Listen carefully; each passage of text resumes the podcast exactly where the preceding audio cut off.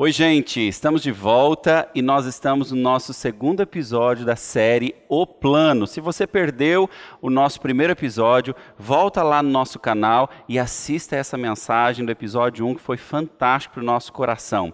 E essa história é baseada no livro de Neemias, que conta a história da reconstrução dos muros de Jerusalém que estavam há mais de 120 anos completamente destruídas. O nosso episódio de hoje vai falar sobre o Neemias, o personagem Neemias, como um, Zé Ninguém. Um que é, o que é o Zé Ninguém? Você já ouviu essa expressão? Muitas vezes usamos isso de forma até mesmo pejorativa, como forma de dizer que alguém não tem muito valor ou que quase nenhuma importância. Exemplo: quem é aquele fulano? Ah, é um Zé Ninguém, um sem importância. Neemias era esse tal Zé Ninguém.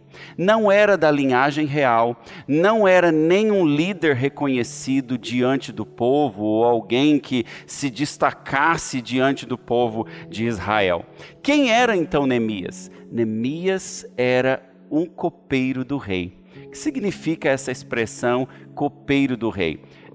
Uma posição relativamente privilegiada que Neemias ocupava, ele ocupava a posição de certa confiança, né, de extrema confiança do rei, porque ele estava ali no reino, no reino da Pérsia, junto com o rei Artaxerxes, e ele servia na cidade de Suzã, e ele servia o vinho nas mãos do rei. Além de cuidar do vinho, ele também cuidava da comida, da dispensa real. Então, copeiro não era um simples garçom, era um cargo de extrema confiança e ele tinha acesso direto com o rei uma pessoa que era totalmente improvável aos olhos das pessoas. Esse era Neemias. Quando nós pensarmos em um Zé Ninguém, vamos trazer à nossa memória isso: alguém totalmente improvável aos olhos da sociedade.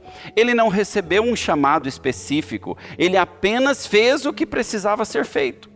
Neemias foi aquela pessoa que vê necessidade à sua volta, sente a dor do próximo e sabe que precisa ser feito alguma coisa.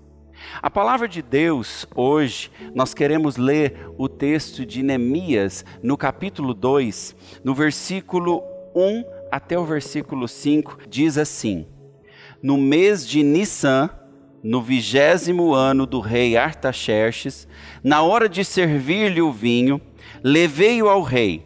Nunca antes eu tinha estado triste na presença dele. Por isso, o rei me perguntou: Por que o seu rosto parece tão triste? Se você não está doente, essa tristeza só pode ser do coração.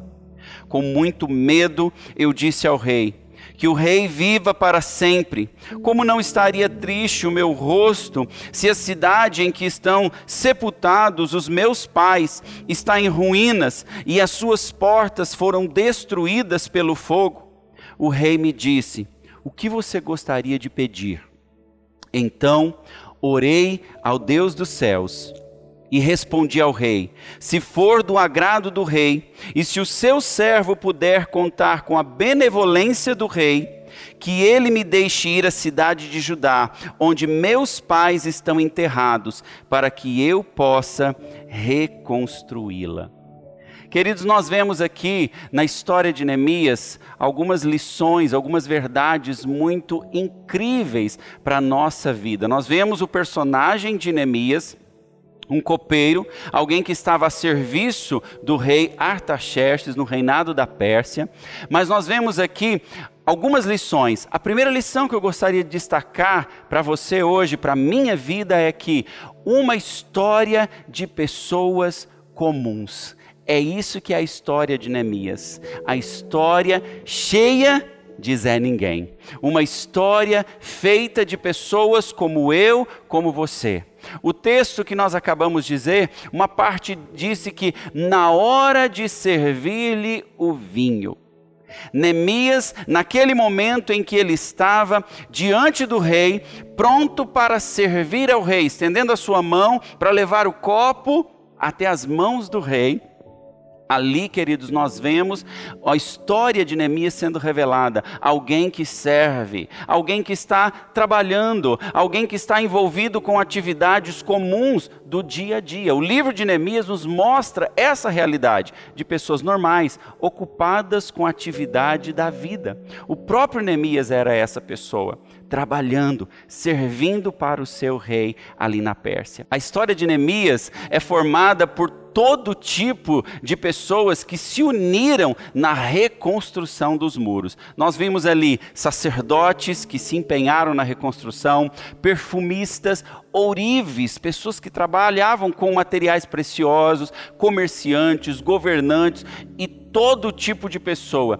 Todos nós, queridos, Todos nós podemos estar envolvidos em algum plano de Deus. Eu e você podemos ser dirigidos, guiados para estar trabalhando em planos que Deus coloca no nosso coração. Neemias colocou as pessoas para trabalharem perto das suas casas. Interessante que as pessoas estavam ali nas casas que haviam sobrado por causa de 120 anos de abandono.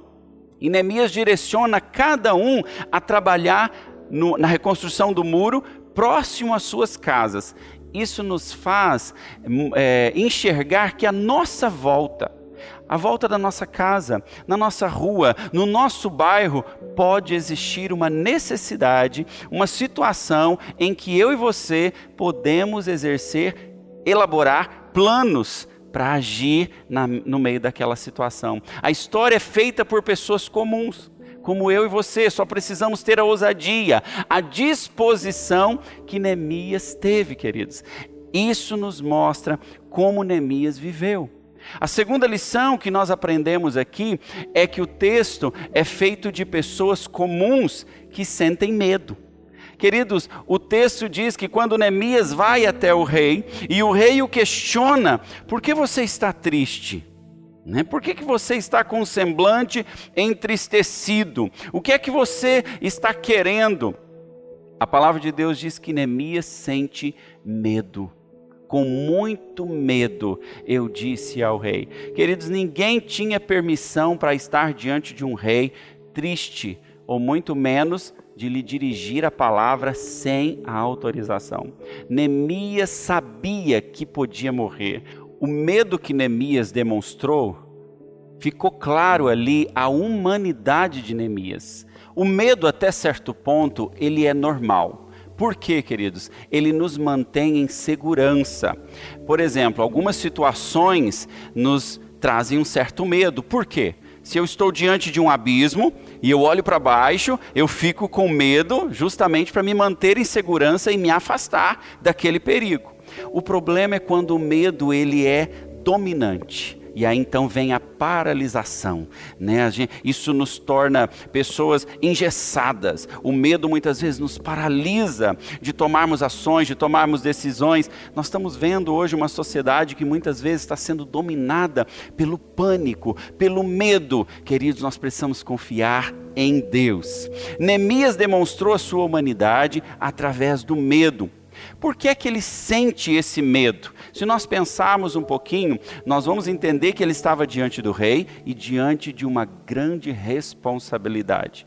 Ele sente o peso da sua responsabilidade. Fazer planos diante de necessidades nos traz um certo peso um certo medo que nós podemos desenvolver no nosso coração diante do desafio ao ser alcançado, ao ser proposto, como Neemias estava prestes a lançar esse desafio diante do rei. Há uma cena no capítulo 2 de Neemias, versículo 11 em diante, uma cena muito interessante de Neemias sozinho, com poucas pessoas distante, andando a cavalo em Jerusalém. Essa cena traz exatamente esse sentimento de humanidade de Neemias, onde ele está de noite, observando a cidade e enxergando, tentando dimensionar todo o desafio, o tamanho do desafio que ele teria pela frente ao mencionar, ao, ao dar o primeiro passo em direção à reconstrução daquela cidade. Quando Deus te der uma direção, com certeza você terá algum tipo de medo, mas não olhe para trás. Confie, Deus está cuidando, nos guardando, queridos, em nome de Jesus. Uma terceira lição que eu gostaria de aprender com você hoje nesse texto é que a história de Neemias nos mostra que nós precisamos saber pedir. Saiba o que você vai pedir. O rei fala a Neemias: O que é que você gostaria de pedir? Neemias, o que é que você gostaria de colocar diante de mim? Eu estou vendo que o seu rosto está meio entristecido. E o que é que você gostaria de pedir? Esteja preparado. A qualquer momento, alguém pode lhe perguntar sobre o seu plano. Talvez Neemias nem imaginaria que o rei iria lhe dar essa oportunidade. Mas pensando e conhecendo Neemias um pouco da sua história, ele usou essa estratégia para chamar a atenção do rei. Aliás, ele era um copeiro. Ele não tinha uma audiência marcada, ele não poderia lhe dirigir a palavra. Então ele usa a tristeza de certa forma para chamar a atenção do rei. E o rei e funcionou. O rei olhou para Neemias e lhe estendeu a palavra. Se alguém lhe perguntasse hoje, o que é que você gostaria? O que você iria responder? Bens materiais? Comidas? Mais roupas? Um celular de última geração? Um, algo mirabolante? Algo desafiador? Uma viagem dos sonhos? Queridos, Neemias não pensou em si mesmo. Mesmo a mais de mil quilômetros de distância, ele olha para a necessidade do seu povo. Isso nos faz pensar que nós precisamos saber o que pedir. Muitas vezes nós estamos pensando em nós mesmos. Vamos começar a pensar no nosso próximo, pensar nas necessidades ao nosso redor. E isso nos leva, queridos, à nossa próxima lição. Neemias ora. Ele disse assim: Então orei ao Deus dos céus. Quando o rei lhe pergunta: O que é que você quer pedir, Neemias? O texto parece nos dar a ideia de que Neemias fez uma oração relâmpago naquele momento, naquele instante, pedindo uma direção de Deus. Mas se nós olharmos o capítulo 1 de Neemias, nós vamos ver que não foi só essa a oração que Neemias fez. Neemias passou quatro meses, mais ou menos, orando, jejuando, chorando, derramando seu coração diante de Deus. E por isso nós podemos afirmar que o seu coração já estava cheio de direção de Deus. Queridos, uma verdade para mim e para você os homens e mulheres mais eficazes são aqueles quebrantados pela oração e pelo jejum. Neemias ora e Neemias jejua. O que ele, por que ele faz isso? Ele busca recursos dos céus. Os recursos não estão nele. Lembre-se que ele é um servo do rei ele é um serviçal do palácio, ele é um copeiro, ele não tinha forças em si mesmo, mas vinha de Deus. Pastor Hernandes Dias Lopes, ensinando sobre Neemias, ele diz que Neemias ora e age. Se você ora e não age, você é um religioso. E se você age sem oração, você é um arrogante. Ou seja, quem dá a sabedoria é Deus, queridos. Quem abre a porta é Deus. Não podemos ter o sentimento de esse cara sou eu. Ou seja, nós somos a resposta para todas as coisas. Quem faz é o Senhor, quem faz é Deus. Nunca devemos nos esquecer de quem nós somos. Um Zé Ninguém. Eu e você, servos do Senhor, servos nas mãos de Deus. E a nossa última lição, neste texto que acabamos de ler, nós vemos aqui o plano para reconstruir a cidade sendo apresentada ali ao rei Artaxerxes. Neemias diz: Me deixe ir à cidade de Judá, onde meus pais estão enterrados, para que eu possa reconstruí-la. Queridos, algumas coisas precisam ser declaradas. Neemias precisou declarar com as suas palavras diante do rei, a intenção do seu coração. Deixe-me ir até a cidade dos meus pais. Eu quero declarar o meu plano. Eu quero afirmar a minha vontade. Eu quero declarar o meu plano aqui, rei. Assim, queridos, os muros foram edificados. Neemias, no capítulo 4, versículo 6, diz que assim edificamos o um muro, porque o coração do povo se inclinava a trabalhar. Nós vemos o plano todo de Neemias declarado lá diante do rei concretizado no capítulo 4, quando todo o povo se dedica. Nós vemos em Neemias uma história de dedicação, de heroísmo, de força de Deus. Deus fez com que os fracos vencessem. Os planos podem parecer grandes demais.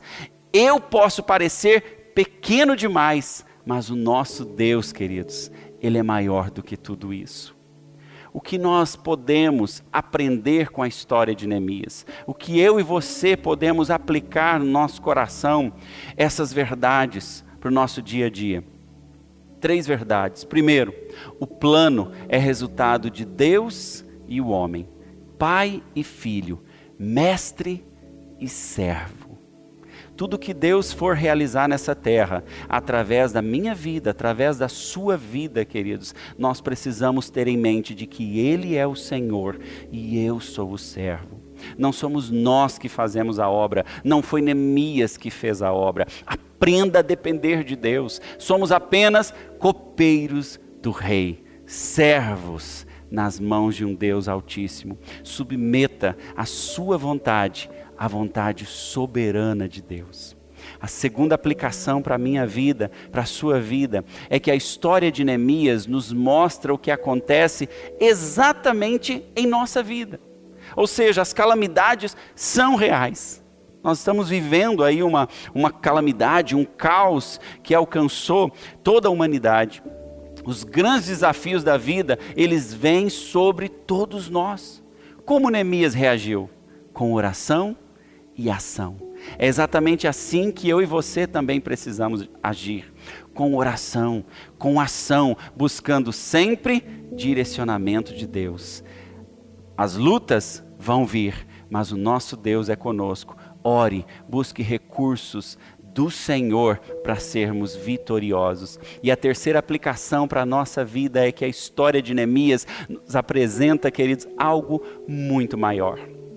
Neemias, o livro de Neemias não fala apenas de um povo, da reconstrução de um muro, mas a história de Neemias nos fala sobre Jesus.